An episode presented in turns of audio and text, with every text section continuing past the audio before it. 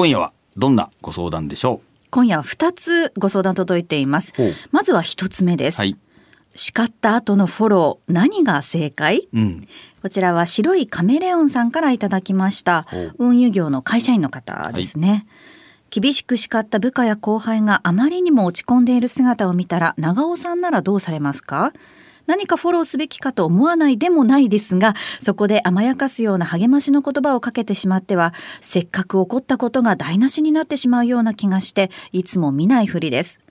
飴と鞭という言葉もありますが厳しく怒った後には何かケアをするような言葉をかけたりするべきでしょうか。うんなるほど。長尾さんも後輩には厳しい方だと思いますがどうされているんですかというふうにい何を勝手なことをこの人は言ってるんでしょうかね。いやいやいやいやそれこそ会ったこともないのに。そうですね。どういうことですかこれは。これまでのラジオを聞いてきっとこういう方なんだろうというふうにいただいたんですけれども、ね。ね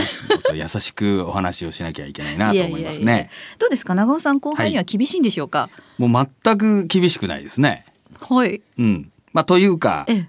えぱり時代のね変化ですよ。まああの私体育会上がりでずっとサッカー部でねはい。やってきましたんでもう先輩後輩厳しいよみたいな。絶対的な縦感じでね。関係ですえーね。やっぱりそのまあ20年前ぐらいまでですかね。まあたまには「おりゃ! 」とようなこともありましたが、はい。まあ今はもうそんなことは全然ございませんし、うん。やっぱりね今はパワハラだなんだということを必ず言われますので、えーそういうならないようにあの優しくねやっております。でも優しくやってうん育ちますか？なかなか厳しいこと言いますね。それはもうぜひね、あの厚労省とかに言ってほしいんですけども、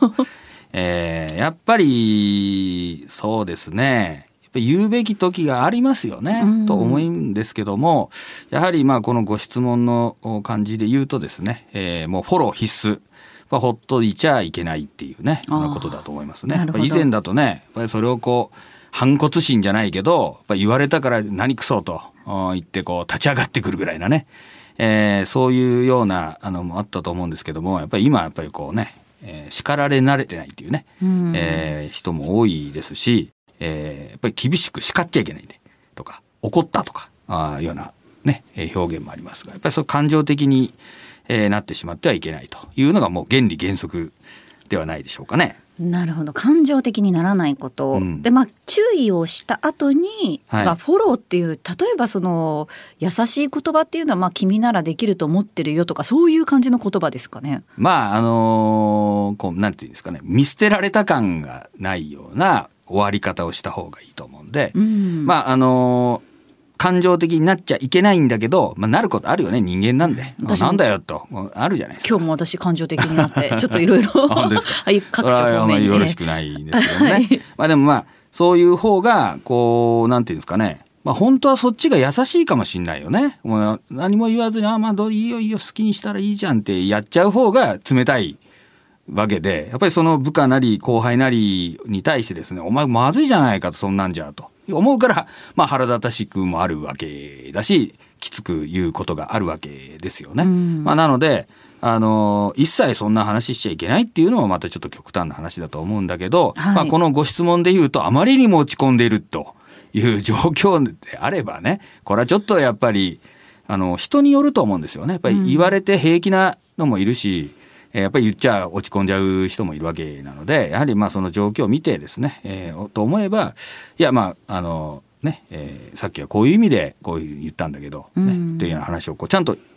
理論というか考えというか背景というかね、まあ、そういうものをきちんと伝えた方がいいんじゃないかなと思いますね。なるほど。で私はもう最近どうしてるかというとやっぱりその感情的になって伝えた方が伝わることがあるとは思うんだけどその手が使えないわけなんで、うんまあ、逆にですね自分で立場を変えてみるっていう話をします。例えばそのこう部下なり後輩がいてじゃああなたのさらに部下なり後輩がいたとしましょうよと。でその、えー本人がやったようなことですね、えーこうこうこういうことやってた部下がいたとしますと。あなたはどうその人に指導しますかというふうにこう立場を置き換えて自分で考えさせると、うんまあ、そうすることによってですねまあやりたいのはそのこう落ち込ませたいかったりこうギャフンと言わせたいわけではなくって考え方を変えさせたい認識の仕方を変えさせたいわけなんですよね。なのでえ自分がこうこうこういうことをやったということに対してあこれはまずかったなとこうするべきだったなと分かってくれるのが一番いいわけなんで、はい、そのためにはそうやって立場を変えて考えさせどう思うと。でそこでなんかちょっとピントがずれたようなことを言ったらその判断軸を修正してあげるような話をしてあげると。いやいやこれこうじゃないと。いや例えば部下とこう思います。いやいやそれちょっとこうこういうふうに考えるべきなんじゃないのとこういうような話をまあ落ち着いて話をするっていうかね。で一番いいのはいや自分の部下だと思ったらどうっていや僕だったらもう本当叱っちゃいますよぐらいのことだよねというのがまあ一番スムージーな話になりますよね。確かに、まあ、そういうふうにあのしてあげるっていうことがですねまあやっぱりその人の行動を変えるためには、うん、えー、考え方を変えさせなければいけないわけなんですよ。だから行動に対して叱りつけても、はい、注意を喚起はしてるけども考えを変えてはいないんで、うん、次また同じようなことしますよね。それよりもその認識の仕方とかその考え方を変えてあげるっていうことをまあかあのえー、主眼において接した方がいいんじゃないかなと思いますね。なるほど。行動を変えることを目的にということですね。うん、カーとなるとなんか怒ることを目的にしちゃったりとかする場合もあるので、そうですね。それはもうよくよくないっていうことですね。はい。では次の相談事参りましょう、はい、えー、こちらはラジオネームモーニング朝太郎さんからいただきました。強気になれない性格で仕事の調整に困ることがあるということですね、うんうん、えー、冠婚葬祭の関係で働かれている会社員の方です、はい、根が優しい性格なので仕事の調整事項があった時社内にも社外の取引先にも強気の調整がなかなかできません。あんまり強気に行くと関係性が崩れるのではと思っている自分がいます。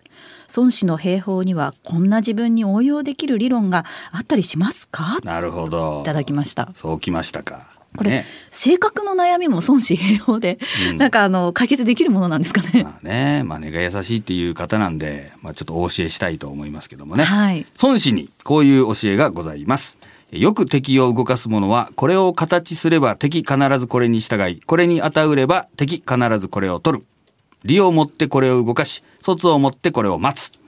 という教えがあります。はい、まあ細かい話はあれなんだけどざっくり言うとですね相手を敵をうまく動かそうと思ったら敵がそうせざるを得ないような陣形というかそういう状況に追い込んでいくと。また敵がですね望んでいるものを与えればそれを敵は望んでるわけなんだから取りに来るよねと。いうふうに相手の利によって相手がメリットを感じることによって相手を動かしてこちらはそれを待ち受けて打てばいいんだという教えなんです。でこれを置き換えて言いますと別にですね交渉する時に強気でですねあの言う必要はなくて相手がそうせざるを得ないように持って外堀を埋めていくような段取りをするかもしくは相手が何を望んでるかを考えていくっていうですねこっちが言おうということがあるから強気でいきたいわけなんですよこのごご質問で言うとですね。はい、いや、じゃあ逆に相手はじゃあ何を望んでるのか。相手のニーズとこちらのニーズが違ってるから交渉が必要なわけなんで、じゃあ相手のニーズを考えた時に、相手のニーズを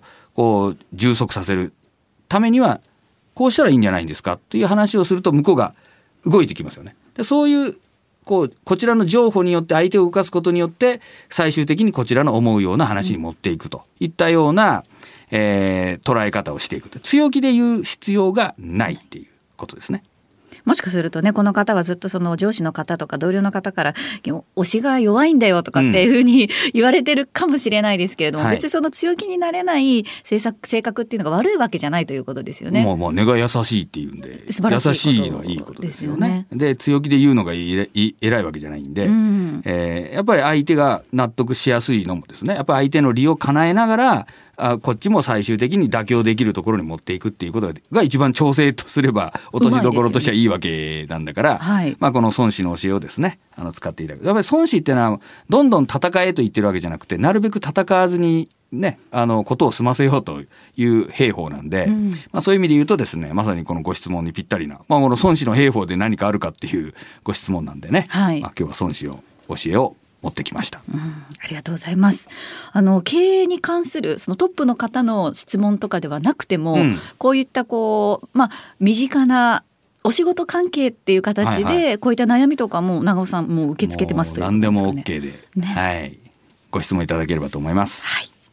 長尾和弘ラジオで経営塾ではビジネスを成功させるための経営戦略に関することや日々の仕事の中での悩み事などについてコンサルタント歴30年を超える長尾さんが番組内でじっくりとコンサルティングいたします。皆さんの相談事どしどしお寄せください。相談投稿フォームをご活用ください。番組のホームページやポッドキャストのページから入ることができます。またメールの場合は kei.joqr.net keii.joqr.net です。さらに番組のツイッターへのメッセージでもお送りいただけます。採用された方には1000円分のクオカードをプレゼントします。